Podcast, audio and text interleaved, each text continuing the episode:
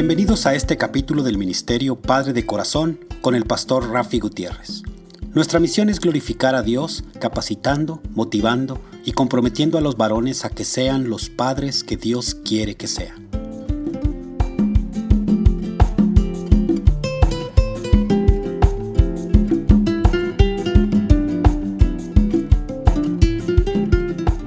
Hola, reciban un caluroso y fuerte abrazo de mi parte, el pastor Rafi Gutiérrez, director del Ministerio Padre de Corazón, Ministerio Hispano de Abiding Fathers con base en Dallas, Texas. Y continuamos con la serie de reflexiones basada en el Salmo 78, los versículos del 1 al 7, una serie titulada ¿Cuál es tu legado? Y les recuerdo que pueden comunicarse conmigo dejándome un mensaje de voz o de texto al número de teléfono 214-533-7899. Repito, 214-533-7899. O me pueden enviar un correo electrónico a rafi arroba padre de corazón org. Rafi con Y. Rafi arroba padre de corazón.org o visitar nuestra página web www.padredecorazon.org. Repito, www.padredecorazon.org. Un equipo de sociólogos del estado de Nueva York intentó una vez calcular la influencia duradera de la vida de los padres en sus hijos y en aquellos que los siguieron en generaciones posteriores.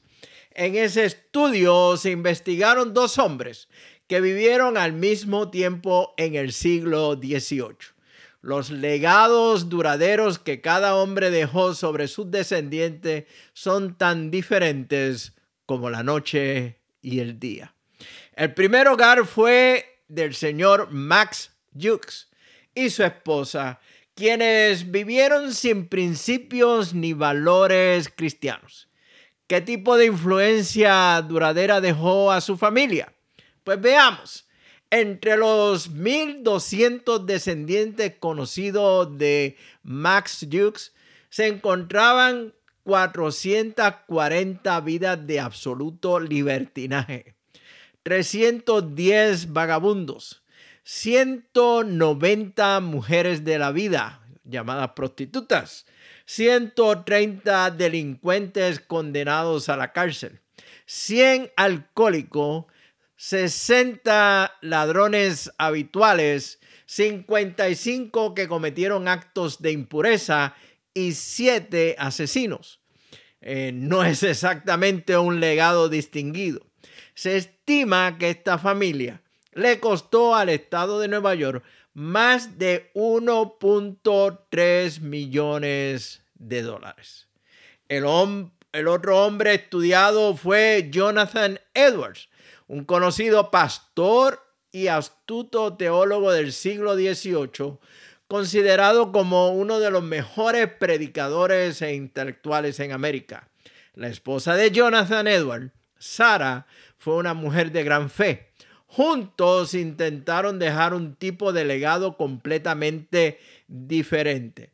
Entre sus descendientes masculinos se encontraron 300, 300 ministros de la palabra, misioneros o profesores de teología, 120 profesores universitarios, 110 abogados, más de 60 médicos, más de 60 autores de libros, 30 jueces, 14 presidentes de universidades, numerosos empresarios, tres congresistas de los Estados Unidos, un vicepresidente de los Estados Unidos.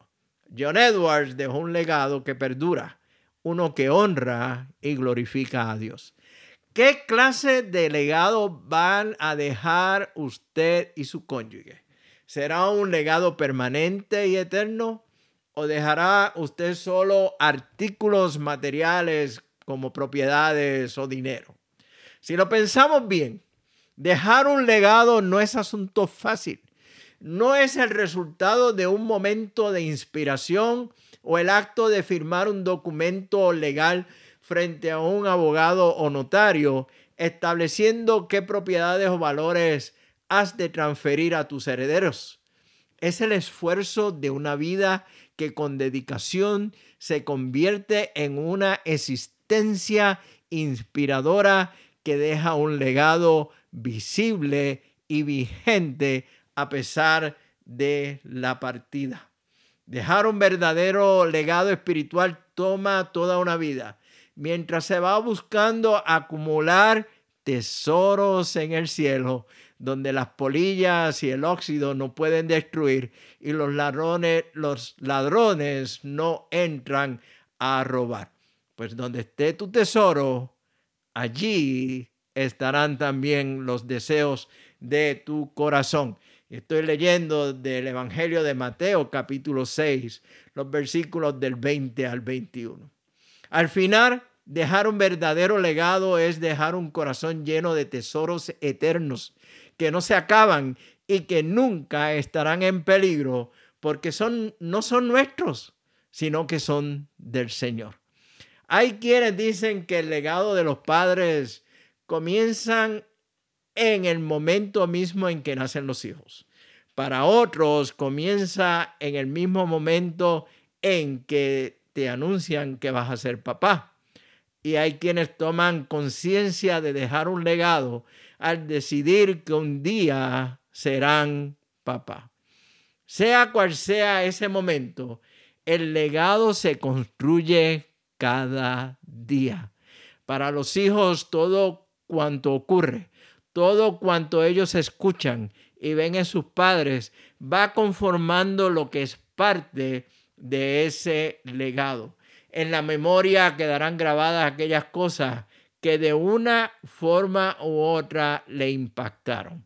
En la mayoría de los casos, los padres no serán recordados tanto por el dinero que ganaron o por el éxito en su carrera profesional, y sí, en cambio, por el tiempo compartido, por las conversaciones, por las aficiones en común, por sus actitudes y comportamientos, por el grado de afinidad y confianza, por una vida de padre e hijos. Por lo tanto, lo que seguirá presente, lo que se queda, nuestro legado espiritual, tendrá que ver con todo lo que usted y yo estamos haciendo con nuestras vidas ahora mismo lo que usted haga hoy, es decir, las prioridades que demuestre a través del uso del tiempo y de sus recursos, como también la manera como maneje sus relaciones, dejará un testimonio para el bien o para el mal. El doctor James Dobson dice que las únicas cosas que realmente importan cuando dejes de vivir en este mundo son a quienes tú amaste, quienes te amaron y qué hiciste para juntos servir a Dios. En gran parte nuestros hijos son nuestro mejor legado. Ellos son la siguiente generación. Y si de algo podemos estar seguros es que no siempre estaremos a su lado. Un día faltaremos. Cuando esto ocurra, ¿cuál será tu legado? ¿Qué le dejaremos para la posteridad? ¿Qué le estamos dando a ellos día a día. Estamos hablando de una herencia que se entrega en vida. El Salmo 78, los versículos del 5 al 7 dice, para que lo sepa la generación venidera y los hijos que nacerán y los que se levantarán, lo que cuenten a sus hijos, a fin de que pongan en Dios su confianza y no se olviden de las obras de Dios que guarden sus mandamientos. Y una vez más te pregunto, ¿cuál será tu legado? ¿De qué manera continuará Dios actuando a través de tu ejemplo cuando yo ya no estés más en esta tierra? Los animo a tener una actitud intencional, no solo en cuanto a su impacto aquí y ahora, sino en relación con su influencia para Jesucristo por toda la eternidad. Para más información de este ministerio Padre de Corazón y cómo podemos colaborar con tu iglesia o grupos de iglesia aún en forma virtual como lo hemos estado haciendo a través de la tecnología, me puedes enviar un mensaje de texto o de voz a mi número de teléfono 214-533-7899. Repito,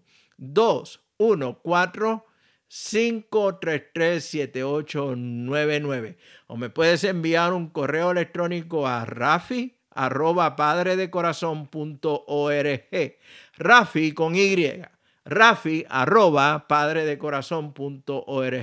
Y te exhorto, te motivo, te invito a que visites nuestra página web www.padredecorazón.org. Allí encontrarás recursos que serán útiles en tu vida como papá. Que el amor la gracia y la bendición de nuestro amado Padre Celestial sean con cada uno de ustedes. Nos vemos próximamente en el barrio. Que Dios les bendiga. Este programa llega a ustedes con el auspicio de The Enrollment Store, donde hacemos que encontrar el plan de salud adecuado para usted sea fácil. Cuidamos a su familia eliminando la complejidad de encontrar el plan de salud correcto al costo correcto. Si tienes tu propio negocio y necesitas ayuda con seguros de salud, estamos para ayudarte. Nuestra misión es tener un impacto positivo en nuestra comunidad al facilitar seguros de salud, esforzándonos por brindar un excelente servicio al cliente y hacerlo con un propósito mayor, servir a Dios y servir a los demás. Nos pueden llamar al teléfono 214 550 5033 para coordinar una cita teléfono 214-550-5033.